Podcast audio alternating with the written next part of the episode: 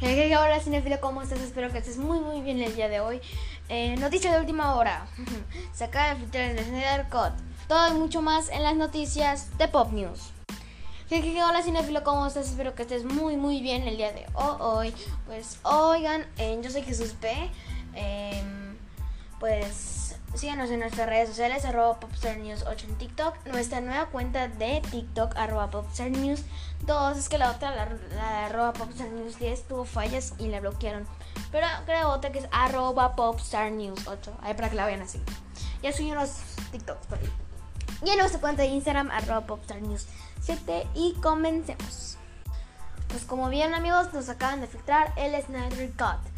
Así es, por el mismísimo HBO la misma plataforma donde se va a estrenar. Pues eh, más, o menos los voy a ir contando. Ayer estrenó Tom y Jerry, la, nueva película de Warner, la de Tom y Jerry, ya se estrenó en, la plataforma de HBO Max. Entonces ya se estrenó todo padre, muy bien. La gente la, la estaba viendo.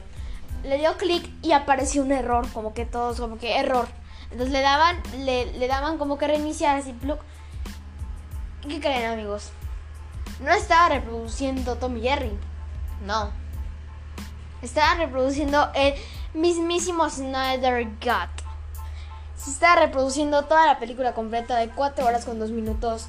Se, va, se está ya toda reproduciendo. Todita, todita se estaba reproduciendo. Así, toda se estaba reproduciendo. Entonces, cuando tú le dabas refresh, o sea, reiniciabas todo y Max, ya te aparecía, ya te reproducía la película de Tommy Jerry.